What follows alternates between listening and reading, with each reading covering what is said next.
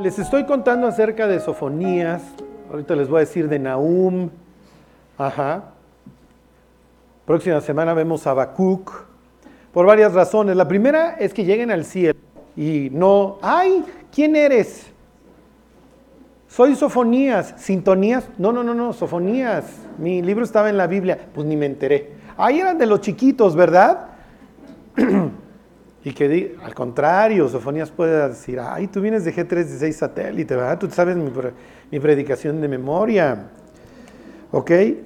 Número uno. Número dos, cuando lleguen estos libros, sepan perfectamente qué es lo que está sucediendo. Y número tres, obviamente, entender pues algunas de las cosas que Dios tiene para nosotros en estos libritos.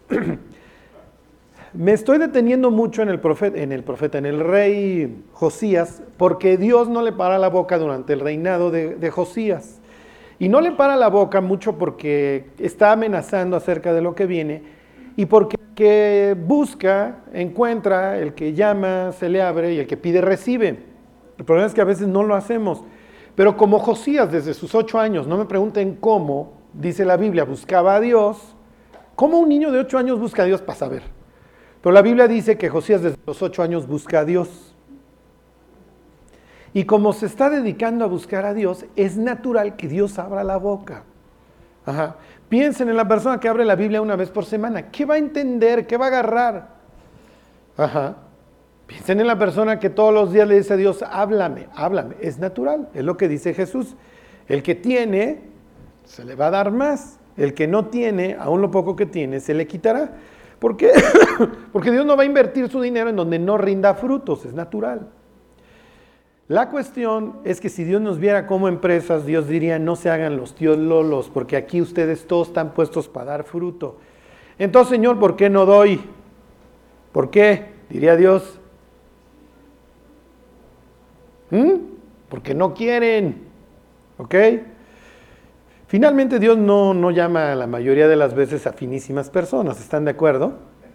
A veces llama a lo peor, como ustedes, ¿no? Yo no me encuentro, ahí vemos excepciones, ajá, porque están gruesos todos ustedes, ajá. Dice la Biblia que a lo más necio escogió Dios para avergonzar a los santos. Perdón, este, a los sabios y lo vil y menospreciado escogió Dios. A mí un día me decía un cuate en una reunión de generación, tú eras el peor, tú eras el peor y ahora eres, ahora eres un hipócrita. Ay, sí, ahora sí ya no chupo y ya me portó bien. Me invitaron a la reunión de generación y pregunté si era con niños.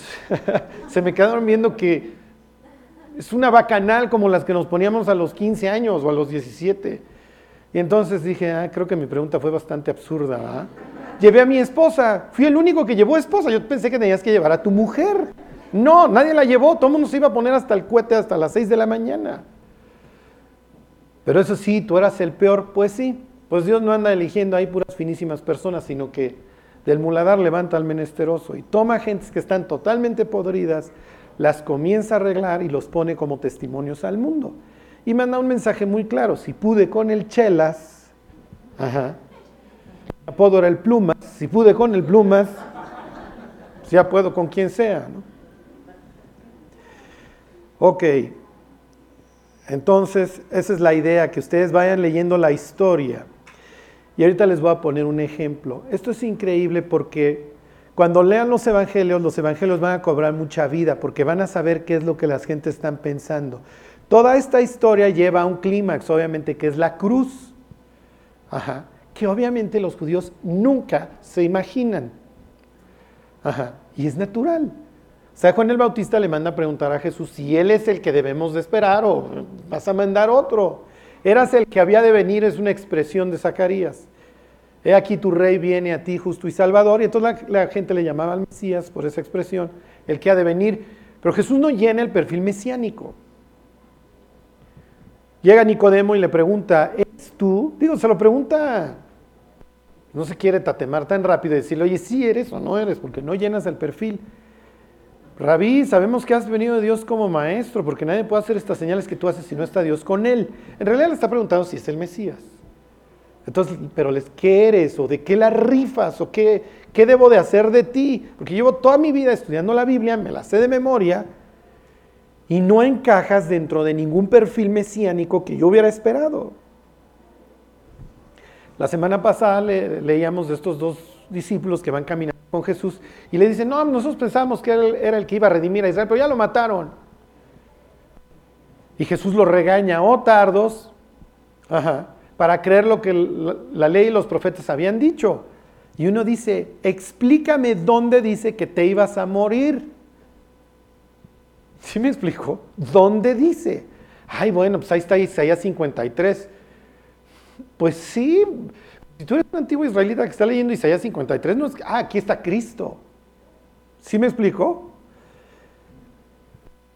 Obviamente, a tiempo pasado, volteando para atrás, mucho más fácil ver qué camino iba llevando la historia. Ahorita les pongo un ejemplo, pero bueno. Ok, váyanse a capítulo 2. Hace 15 días veíamos este capítulo en donde Dios ya no solamente va a poner pinto a Israel, sino a todas las naciones vecinas. Ajá, déjenles les pongo el mapa. A ver, le regresas uno, mi Juanito. Ahí está. Y entonces Dios va a hablar pestes. ¿Ok? Y nada más me voy a detener en uno de ellos. Primero habla aquí de las ciudades. Aquí está Agad. ¿Se acuerdan de las ciudades filisteas? Agad no la menciona porque ya la habían puesto pinta, pero menciona a las otras cuatro. Y luego va a hacer referencia que va a poner pinto a los moabitas, a los amonitas, a los etíopes hasta acá y luego a los asirios. Y ahí me quiero detener. Y ahorita la pregunta que hicieron fue muy pertinente, esto del, ¿okay? de los gnósticos. Fíjense. 2.13. Después de que habla de que va a poner pinto a, a, los moabitas, a los etíopes y a los amonitas, y antes de eso a las ciudades filisteas, porque todas ellas habían tenido una influencia sobre los israelitas, luego les dice esto. Versículo 13, y extenderás su mano sobre el norte y destruirá a Siria y convertirá en Nínive, ah, perdón, a Nínive en asolamiento y en sequedal como un desierto. Ok, Dios ya trae sentenciada a Nínive. Ok, y aquí la idea es que ustedes, siglo XXI, digan, ok, si Dios puso pinto a Nínive, ¿qué tiene que ver eso con mi vida? Porque nosotros hoy vivimos una especie de lo mismo una de tantas similitudes.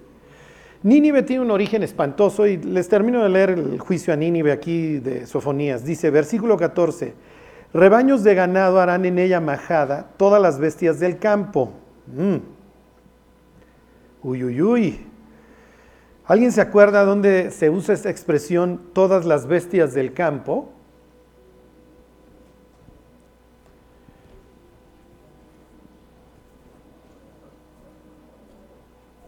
No, no se, no se pongan tan espirituales, o sea, algo más en el Génesis, a los principios. Pero la serpiente era más astuta, más que qué, que todos los animales del campo que el Señor había hecho. ¿Qué le está diciendo al diablo? Imagínate que, no voy a usar a nadie aquí de ejemplo, ¿ok? Me voy a usar a mí para que vean que pero Charlie era más astuto que todas las bestias del campo. ¿Qué me está diciendo Dios? Exactamente. Es una forma muy elegante de decirle animal. Ajá. O sea, le está diciendo eres una criatura, Satán, no eres el creador. ¿Ok? ¿Por qué? Porque Nínive, aquí fíjense, se los leo, dice, se los vuelvo a leer, rebaños de ganado harán en ella majada, perdón, harán en ella majada, o sea, este, ahí van a estar como corrales, todas las bestias del campo, y aquí el pelícano también y el erizo dormirán en sus dinteles. Su voz cantará en las ventanas, habrá desolación en las puertas, porque su enmaderamiento de cedro será descubierto. Díganme en qué se parecen o qué característica bíblica similar tienen el pelícano y el erizo. Exactamente. Lo que está diciendo es que este sitio se va a convertir en un lugar espiritualmente putrefacto. Y esto tiene que ver con las profecías, ¿ok? Ah, ya llegaremos. Si no, hoy la próxima semana. Nínive fue una ciudad creada para adorar a una deidad femenina, ¿ok? En este caso, este, Ishtar. Entonces ya desde su origen, en aquel entonces habrá llamado Ishtar, no, lo más probable es que se llama Semiramis, ahorita vemos quién la fundó. Ok, 15. Esta es la ciudad alegre que estaba confiada, la que decía en su corazón, yo y no más. Cómo fue asolada hecha guarida de fieras, cualquiera que pasare junto a ella se burlará y sacudirá su mano. Quiero decirles que esta profecía es, es imponente porque nunca nadie la hubiera creído. Asiria es obviamente el pueblo que arrasa y es el pueblo que le sabe a la guerra. Y es como si dijeran hoy en 50 años Washington será destruido. ¿Sí me explico? Diríamos, no hombre, ¿cómo crees? Eso no puede suceder. Es lo mismo, es el mismo símil. Nínive le hace la capital del imperio asirio, jamás va a ser destruida. Ok, váyanse tantito. Génesis capítulo 10. Y aquí les voy a ir mezclando un poco del futuro con un poco del pasado. ¿Ok? Porque el fundador de Nínive es igual, es el prototipo de la persona que va a gobernar al mundo. Hoy pudieran decir, ay, es que los pueblos son caóticos, la inflación es caótica, los precios van a la alza, y es que, claro, los países les gusta andar produciendo su moneda. ¿Ok? Y entonces, ¿saben qué? Ya vamos a tener una sola moneda. La inflación, y no quiero entrar así en temas este, muy elevados de economía, la gente la define como el alza generalizada de precios, pero esa es la consecuencia. Y le llaman también el impuesto escondido, porque es una forma en que los gobiernos le roban a las personas su dinero. ¿Ok? ¿En qué, ¿Cómo surge la inflación? Porque los países tienen deuda y se ponen a hacer papel, hacen moneda. ¿Sí me explico? Entonces hagan de cuenta que llega alguien y le dice al gobierno mexicano, oye, este, me debes tanto. Ah, pues, imprimo dinero. O vamos a hacer obras públicas, ponte a imprimir dinero. ¿Qué sucede cuando los pueblos imprimen dinero? Pues de repente las gentes tienen dinero, ¿sí me explico? ¿Y qué hacen las gentes como cada uno de nosotros con el dinero? Pues se te quema en las manos. Y si tú eres un frutero en el mercado que hoy tienes 10 clientes y mañana tienes 30, ¿qué vas a hacer? Subes el precio. Sí, pero el dinero que ganaba la gente, los mismos 100 pesos, los va a seguir ganando durante el año, nada más que el frutero ya le subió y entonces su poder adquisitivo, ¿qué sucedió? Y se volvió más pobre. ¿Quién se volvió rico? El gobernante que imprimió la lana y fue el primero en gastar, porque todavía agarró los precios baratos. ¿Sí se entiende? este ejemplo económico, ¿por qué? Porque obviamente hay muchos países como el nuestro que el gasolinazo y la inflación y el, y el pueblo se queja, es que todo está carísimo, pero mi sueldo no aumenta al mismo ritmo. ¿Y qué es lo que va a llegar a ser la bestia? Muchachos, una sola moneda mundial y yo se las controlo, porque sus gobernantes les han visto la cara todos estos años. ¿Y qué creen que va a decir el mundo? Yes, claro, una sola moneda. Y el día de mañana, o sea, cada quien, y es lo que dice Apocalipsis 6, le voy depositando su lana. Y ya, todos tranquilos y no hay inflación. O sea, el mundo, les pongo este ejemplo simple, de que el mundo sí le gustaría un gobernante que ya pusiera orden.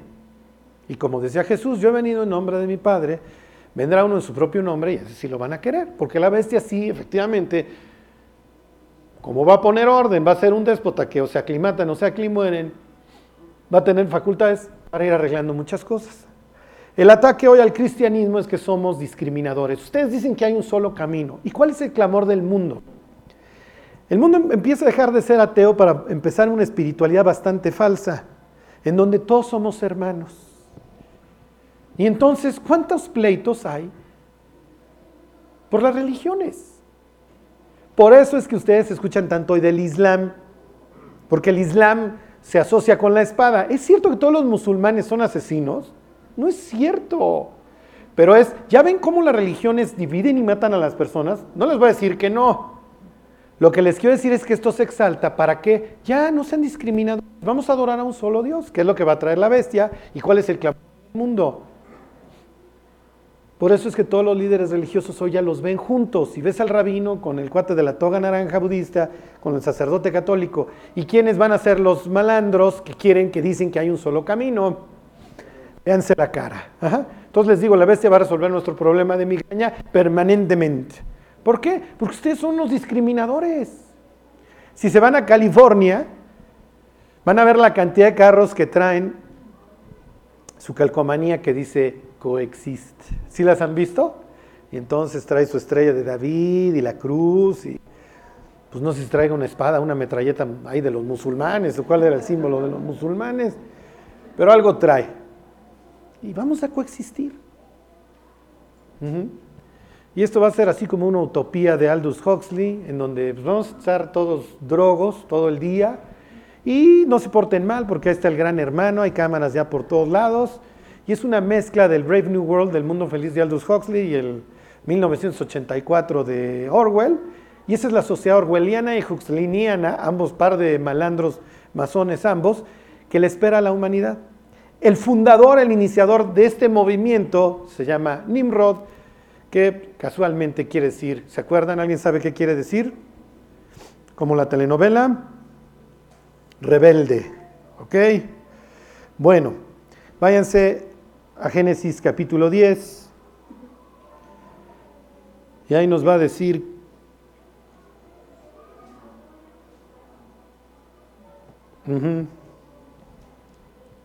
Ahí están. 18 dice, está hablando de la línea de Cam. Cam es un malandrazo, ¿se acuerdan? Que algo hace o viola a su mamá o a su papá. De acuerdo a un lenguaje bíblico de que no descubrirás la desnudez de, tu cuñada, la desnudez de tu hermano. Cuando dice que descubrió la desnudez de Noé, se refiere a que violó a la esposa de Noé, le hace su mamá. ¿Ok? Y de ahí va a venir un hijo, ¿se acuerdan? Al que Noé maldice, que se llama, maldito sea Canaán, ¿se acuerdan? Este, bueno, es, una historia bastante extraña, pero bueno, de esta línea, el nietecito, dice versículo 8, y Cus engendró a Nimrod, quien llegó a ser el primer poderoso en la tierra. ¿Qué está diciendo el autor? que este es el que va a amalgamar a la humanidad y va a ser como el, rey sobre todo el mundo, ¿sí se entiende? Ok, versículo 9. Este fue vigoroso cazador delante de Jehová, por lo cual se dice, así como Nimrod, vigoroso cazador delante de Jehová. La palabra es así es enfrente, pero no crean que es que, ay, mira Dios, soy super cazador. Se refiere que es un asesino que le saca hecho a Dios en su cara, ¿sí me explicó? Es como si Dios le dijera, pues dímelo en mi cara. Y llega Nimrod y dice, pues te lo digo en tu cara. Ok, versículo 10. Y fue el comienzo de su reino Babel. El siguiente capítulo explica el origen de, todos, las diversas naciones, etcétera. Capítulo 11.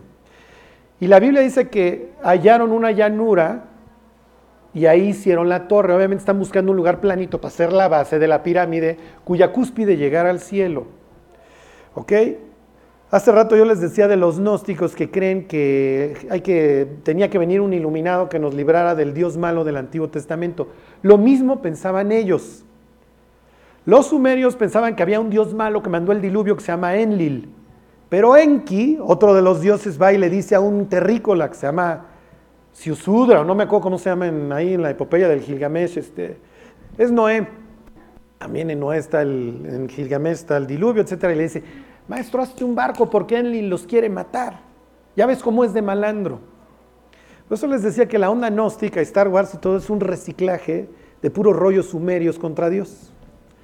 Lo que les quiero decir aquí es que cuando dice que el principio de su reinado fue Babel, este cuate es el iniciador de la torre para irse a vengar de Dios. Oye, Charlie, ¿iban a llegar o no? No importa, lo que la Biblia quiere decir es que quieren llegar hasta el cielo para vengarse. Y vamos a usar estas piedras por si Dios nos vuelve, este, nos dispersa o nos vuelve a echar diluvio, ya vamos a estar bien alto y además esta vez no se va a llevar como el lodo. Si se entiende la filosofía de este tipo, así va a ser la bestia, cuya descripción pueden leer en Apocalipsis 13. Bueno, se lo sigo leyendo. Versículo 10. Y fue el comienzo de su reino Babel, Erec, Acad y Calne en la tierra de Sinar de esta tierra salió para Asiria y edificó, fíjense qué, Nínive. Entonces Dios y Nínive ya traen un rato de pleito, o más bien largo rato, y Nínive no es una ciudad que por su naturaleza ame a Dios para nada, al contrario, se traen pique y siempre se han odiado. Ok, piensen en ciudades hoy totalmente impías, Ajá, y ahorita vamos a ver una, característica de Nínive. Y van a ver al, occidente, al suroeste de Estados Unidos, una ciudad que ha tenido una influencia sobre nosotros, les voy a decir tal cual, incalculable. Ok, a ver, váyanse a Jonás 1.1. Por eso, esto es todavía años antes de Josías, ¿eh? Este libro de, de, Jonás es bastante extraño y obviamente el llamamiento de Jonás es bastante extraño y esto se los dio nomás como ejemplo. Esto no viene en el examen, no se preocupen, no es la intención de estudiar Jonás. Pero imagínense que esta es la imagen que tú tienes. Los asirios siempre han sido unos malandros que se han jactado de muchísimas cosas. Tuvieron una época de declive y ya el imperio que a nosotros nos ha tocado estudiar a través de los reyes de Israel se llama el imperio neoasirio. Ya el resurgimiento de los asirios. En la época de Jonás están a punto de volver a surgir como una superpotencia, pero en Nínive siempre ha sido Nínive, una ciudad que la trae con Dios. Y entonces piensa que tú eres un profeta israelita, que te llamas Paloma, tal cual, si leen este, en el Génesis que Dios mandaba una Yona, un mensajero, una paloma, ¿ok? Nada más que el problema es que Dios lo echaba para un lado y se le iba para el otro lado la paloma, ¿ok? Dice, vino palabra de Jehová a Jonás, hijo de Amitai, diciendo, levántate y ve a Nínive, aquella gran ciudad, y pregona contra ella, porque mi porque ha subido su maldad delante de mí. Esto es muy normal, ¿ok? Que le dijeran a un israelita, ya no soporto a los ninivitas, era algo muy común. El problema es que Jonás sabe que igual y se arrepienten. Y entonces dice, no voy porque yo quiero que estos tipos todos se calcinen en el infierno. Ahora, ¿Dios le está mandando un mensaje de esperanza a Nínive? No, para nada, le está mandando el mensaje que le hubiera mandado a Sodoma, a Gomorra, a Nínive, años más tarde a Babilonia. No, nada más ve y diles que los voy a arrasar. Pero aquí, contrario a todas las expectativas, fumble de Brady en el último drive, muchachos. Ya, para variar van a ganar los Patriotas, estábamos todos. ¿Y qué creen? Se le cae la pelota. Lo mismo sucede con Jonás. Este cuate va y les dice, de aquí a 40 días van a estar calcinándose. ¿Y qué creen? Los tipos se arrepienten. Entonces, Nínive, los asirios, tuvo una generación gloriosa.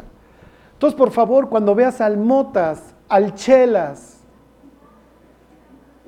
a Rubén, el estilista, que le dicen, el hombre es, no importa qué tan bajo pueda caer una persona, no importa, al narco.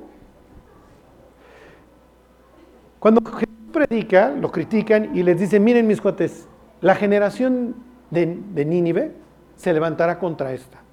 Porque los ninivitas, lo más putrefacto, la ciudad que originó Nimrod, se convirtieron a la predicación de Jonás. Y no era un mensaje agradable. Y no era el predicador bonito que decía, Dios tiene un plan para tu vida, si te conviertes todo va a ser rosa. No, ahí es, mira, maestro, pudrir al infierno. ¿Y qué hacían los cuates? Sí, sí me voy a ir a pudrir, ¿hay forma de evitarlo? Mm, si te arrepientes, pues me arrepiento. El avivamiento en Nínive es increíble porque si recuerdan la historia, se visten de luto. Porque sí, sí nos vamos a morir. Dios nos va a matar. Entonces, de una vez, pues no vamos a estar para nuestro sepelio, porque todos nos vamos a morir, pues vamos a, vamos a hacer nuestro sepelio desde hoy. Y lo que implica la historia, ya no entro a detalles, pero lo que implica la historia es que estos cuates caían las peores aberraciones y las mandan cerrar. Se visten de negro, llegó el día 40 y Jonás está... Uy, o sea, esto no me lo pierdo. Los que aborrecen a los patriotas, bueno, hasta las 3 de la mañana viendo las entrevistas a Nick Foles y a todos. Además eran cristianos, claro. Perdió el impío, ¿qué se siente? Porque ahora es el rol. Pues sí, claro, es lo que traemos ahora, ¿no? Honestamente, no, no sé si le interesa a Dios que ganaron las águilas el Super Bowl 52, pero bueno. Ajá. O sea, a la luz de la eternidad, no, sé si le interesa que ganó el viernes Puma al Morelia. O sea, pero bueno, para nosotros no podemos vivir sin estas cosas, ¿no? El caso es que como muchos cristianos a veces, te la vas a acabar, Guadalupano, y me voy a gozar. Porque así somos a veces, ¿están de acuerdo? Y llegó el día 41 Y el guadalupano ya había quitado, la Virgen ya traía pececito en el carro, ajá, ya Biblia, ya andaba que, la salvación es por obras, y dices, pero pues tú eras de allá, yo esperaba tu, juicio inminente, ¿qué crees? Me convertí. Y Jonás hace berrinche. Les comento esto para que ustedes vean cómo ya la traen de tiempo los judíos y los, asirios y la ciudad de Nínive. Y Dios nunca va a negar que Nínive fuera una ciudad mala. ¿eh? Pero Dios se gozó el día 41 que vio a los ninivitas adorándolo. No duró mucho el gusto. Se iba a morir esa generación y los ninivitas iban a volver a las andadas. Ahora con mucho más fuerza, con mucho más crueldad. Y Asiria se convirtió en una nación asquerosa. Y entonces Dios dice, no, te la vas a acabar. Y lo dice a través del profeta Sofonías y a través del profeta Nahum. Ok, denle unas paginitas hacia la derecha y se van a encontrar con el profeta antes de pasando Miqueas, ahí se van a encontrar a Nahum. Y mi propósito, no lo vamos a leer todo, se los dejo de tarea. Hay un sitio en internet que se llama Bible Gateway, y hay todas Biblias de todos los idiomas y muchas Biblias en español. Y alguien sacó de ahí unas estadísticas, yo no las había visto. Nahum es el segundo libro menos visitado de la Biblia. Porque se ve que además puedes descargar la aplicación del Bible Gateway.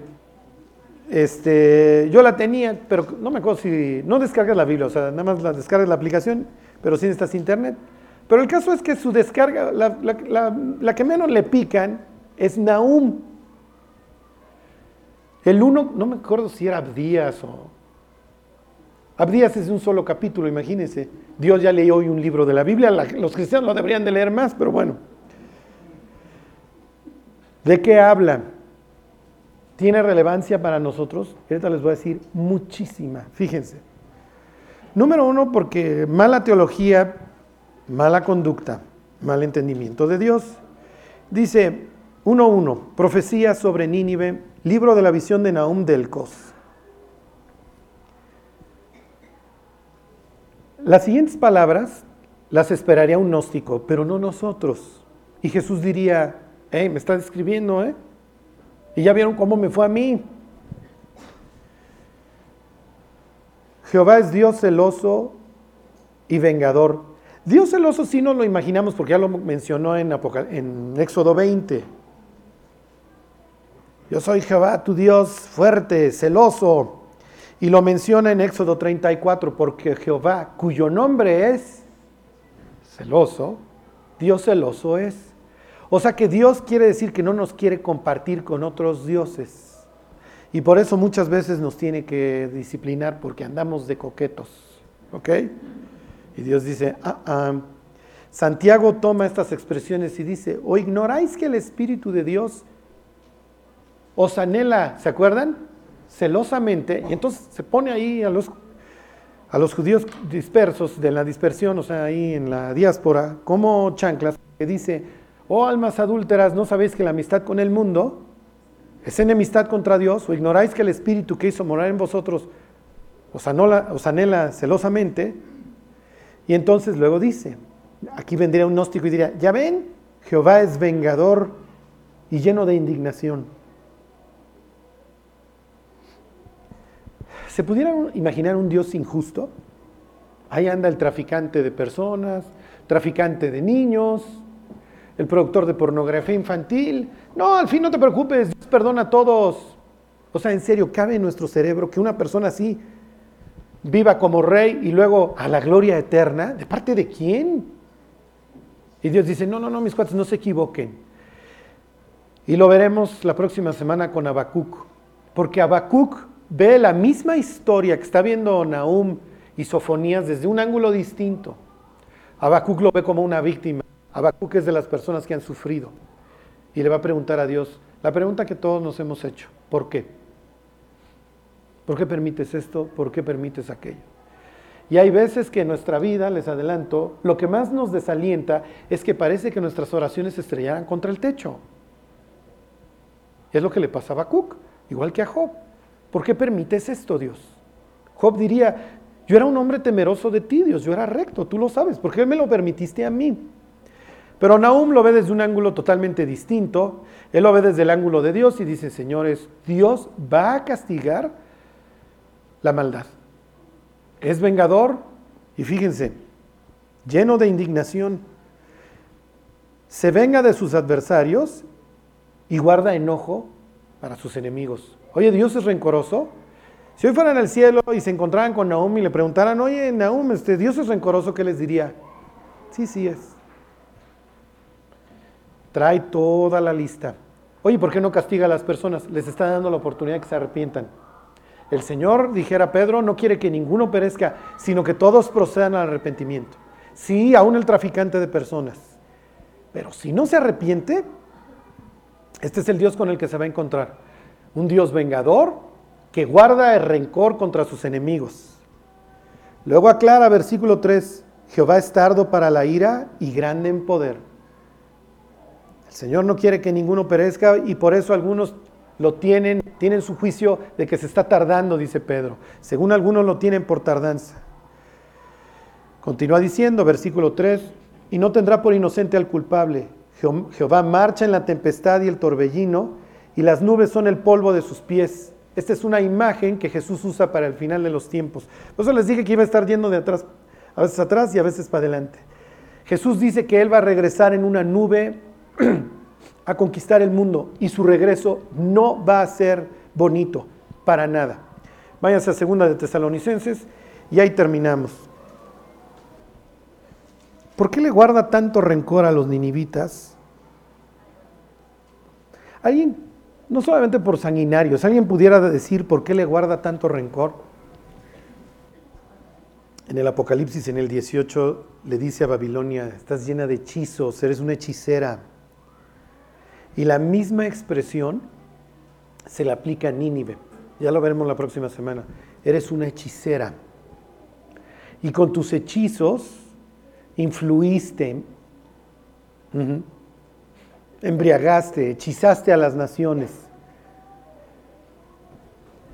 Años más tarde, don Alejandro, que ya llegaremos a él, don Alejandro el Grande, le aprendió obviamente a los asirios, que son los magos de la propaganda, Luego los babilonios iban a ser los magos de la religión hasta la fecha. El árbol de Navidad, el culto al sol, el 24 de diciembre, todo eso se lo debemos a, los babilonios. Pero luego Alejandro como que iba a entender que no solamente es la religión y, el, y la conquista, sino que hay más cosas a través de las cuales yo te puedo embrujar e influir en tu vida. Y Alejandro, si se acuerdan, cuando conquistaba las naciones iba impulsando su helenismo, no solamente las conquistaba militarmente, sino espiritual e intelectualmente, y les llevaba al estadio, piensen en el embrujo de la semana pasada, les llevaba al templo, te llevo mi, mi religión, te llevo la escuela, te educo. Ajá. Entonces, Controlo tu educación y desde chico yo te puedo decir lo que sea, porque no tienes un parámetro y además de chico eres una esponja. Te pongo en el estadio a que admires el cuerpo humano, a que veas a Giselle preocupadísima porque Tom estaba perdiendo. Y en los hombres, bueno, ven con Giselle y las mujeres con la barba partida de Tom. Te embrujo. Y en esto mantengo tus fines de en este ideal. Te educo, te llevo al templo. Y estas naciones entendieron lo que era conquistar intelectualmente a los conquistados, al grado de que admitían el yugo con gusto. Piensen hoy una ciudad hechicera, ¿quién me diría una? No, no, no, esa es chava, es nomás ahí van a, ahí a apretar y... Digo, no voy a decir que sea lo máximo, pero ¿Eh? Nueva York. Nueva York de ahí se exporta, ¿cómo les diré? Todo lo que es así el comercio y parece que estuviera implicado el capítulo 18. Esto, almas de hombres se, se trafican. Sí, está hablando que los grandes de la tierra, dice Apocalipsis, son los comerciantes. Pero piensen una. Exacto. ¿Quién lo dijo? Hollywood. Todos nuestros parámetros vienen de ahí. Antes de convertirnos y de leer la Biblia, ¿de dónde sacamos nuestras ideas de la bestia? De la profecía. No, no, no, y pasa el chavo por el zoológico, no, hombre, y todos los lobos aullar y los leones en las jaulas. ¿Qué es un exorcismo? ¿De dónde lo entendemos? ¿De dónde lo aprendimos? Y te ponen el pianito ese y te imaginas a la chava ajá, dando la vuelta al cráneo y ¿cuál bulimia? Esa chava te avienta un vómito a kilómetros. Sí. Cuando piensas en un exorcismo, ¿piensas en, en un acto desesperanzador? Por supuesto que sí, porque fracasa y entonces le mete el demonio al otro y el otro prefiere suicidarse, cual marrano en Gádara. Así es. Entonces ni te metas con el diablo, porque si tú vas y le dices a Satanás que se largue de alguien, vas a acabar igual que el otro Father Mary aventándote por la ventana. ¿Cuál es el mensaje? No hay escape. Una vez que te posee el diablo, ya no hay escape. Y si algún alma piadosa quiere convertirse en el multifamiliar, sobre, bajo su... ¿En serio, alguien no fue influido por esta película? Nuestro conocimiento bíblico viene de Hollywood, nos lo transmitió Hollywood. Nuestros parámetros de cómo debe de ser el matrimonio, el sexo, las relaciones padres e hijos, todas vienen de ahí. Y lo entiende el diablo y lo entiende Dios. Una buena historia no la filtras, la absorbes. La mejor forma de hacer que una persona actúe en cierto sentido no es ordenándoselo, es contándole una historia. Por eso es que a nuestros hijos, para que hagan la tarea, no les decimos haz la tarea, les contamos la historia de los tres cerditos. Y sí, te tardas 20 minutos en la historia, pero acaban haciendo la tarea porque no quiero ser que venga el lobo y tire mi casa de paja. ¿Por qué la Biblia está llena de historias? Dios nada más dime qué hacer y no hacer y Dios diría, no sirve. Te puedo poner no adulteres, pero mejor te pongo la historia de David para que tengas miedo y veas cómo le fue a este pobre infeliz. ¿Sí se entiende?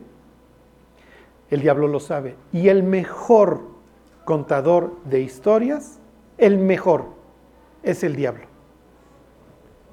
El diablo puede hacer que una sociedad se pudra a través de sus historias. Antes estaba la caja negra en la sala de todas las personas, luego se fue a los cuartos de todas las personas. Hoy está en dónde? En la mano de todas las personas. Y Dios la trae con Nínive porque era una ciudad hechicera, porque sabía seducir. Y antes, bueno, pues la influencia, ¿qué tanto podía influir la hechicería siria, la, propaganda siria en la vida de las otras naciones? Pues poco. Hoy el diablo tiene acceso a la vida de nuestros hijos así. Para ver las imágenes más grotescas, la literatura más repugnante en la palma de una mano. Y lo peor es que los gnósticos decían que Lucifer liberó al hombre de su esclavitud y le permitió comer del árbol del conocimiento. Por eso es que ustedes tienen una manzanita mordida, porque eran gnósticos los que hicieron la empresa. Los gnósticos decían, la Biblia nunca dice que era una manzana, pero ellos dijeron era una manzana. Color rojo, tentador, brilloso. Y aquí yo te estoy dando chance de que pruebes el conocimiento. Y Dios dice, no es cierto, yo quiero un pueblo sabio. Pero a veces les gusta escuchar una historia que parece que les fuera a dar algo mucho más rápido. Y por eso Dios la trae con Nínive y por eso hoy hay muchísimas ciudades en donde Dios diría, sí, Nínive fue arrasada, se los dije. Pero no quiere decir que de sus cimientos no se hayan levantado otras ciudades iguales, con la misma propaganda y la misma seducción venenosa que los va a hacer apartarse de mí. Acuérdense, si hago un grupo de jóvenes, no va a ser G316, va a ser NSB, ¿se acuerdan? No sean brutos. Apaguen el teléfono, apaguen la pantalla, nos está viendo la cara el diablo, pero como sus historias. Sale Kate del Castillo, oh, no, Charlie, está impresionante. Y habla de la política, ¿eh? muchísimo. O sea, yo la otra vez estoy en una reunión y se pueden platicar las iniquidades de Kevin Spacey en House of Cards. No, Charlie, tú no sabes de política. No, House of Cards. O sea, ¿no la has visto? No. Y ya viene la siguiente temporada. Gruesísimo, mi Charlie. Y dices, ¿a qué hora meditas? ¿A qué hora piensas? No, pues ya que Kevin Spacey haga el pensamiento por mí. Y si te están engañando, no lo sé. Se llama la certeza del medio. Así le llaman los, los psiquiatras. Como sale en la pantalla, tu cerebro cree que es verdad. Si el camarógrafo hiciera no el close-up, sino se retirara, verías maquillistas, cuates, un tipo dirigiendo. Es un show. Pero nuestro cerebro no lo distingue, por eso es que chillamos en las películas. Porque nuestro cerebro no, no distingue la realidad de una actuación. Y entonces lo compras y te pones a chillar en la película. Aún en las cristianas, del bombero, cuando se abrazan, ahí estamos. Ay, ay, ay.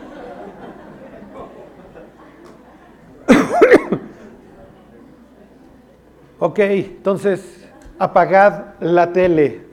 Ok.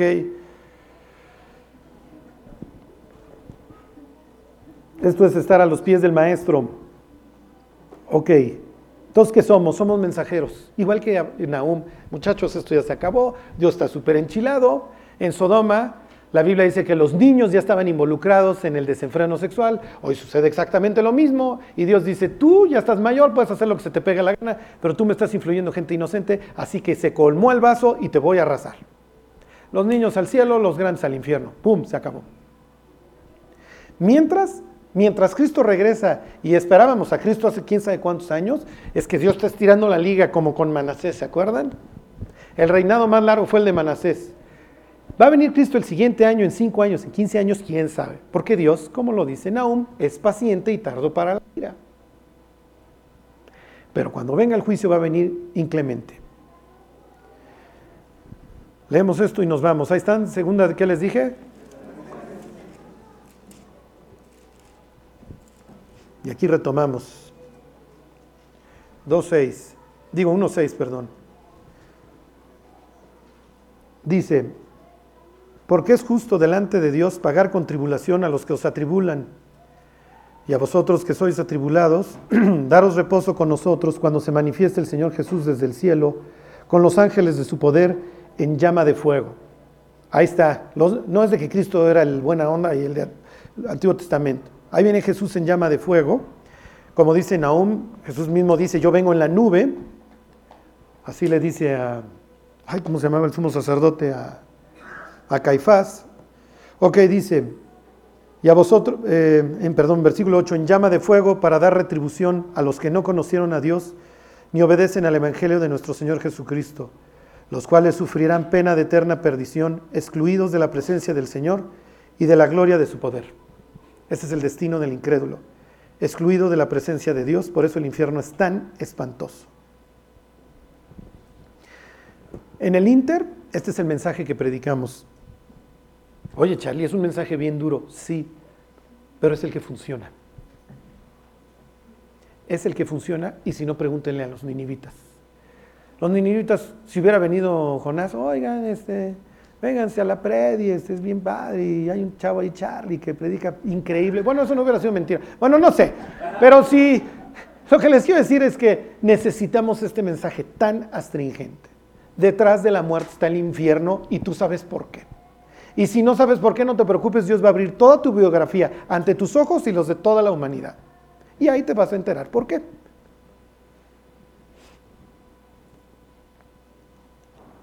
¿Y funciona el mensaje? Sí, aquí estamos. La persona que nos dijo que íbamos camino al infierno, número uno nos dijo la verdad y número dos nos hizo un favor. Y además, número tres, nos llevó a los pies de alguien que dio su vida por nosotros y que pagó el infierno por nosotros. Mientras somos los mensajeros, esfuércense. Nuestras metas no se van a cumplir mañana y nuestros problemas no se van a acabar mañana. Nuestra naturaleza putrefacta no se acaba mañana. Solo esfuércense cada día por ser mejores que ayer. Con eso estamos del otro lado. Bueno, vamos a orar y nos vamos. Dios te damos gracias por la cruz, en donde Cristo dio su vida por nosotros y pagó el infierno que nosotros merecíamos. Ayúdanos, Dios, a meditar en tus caminos, a pasar tiempo contigo a los pies del Maestro, Señor. Gracias por todo, te lo agradecemos por Jesús. Amén.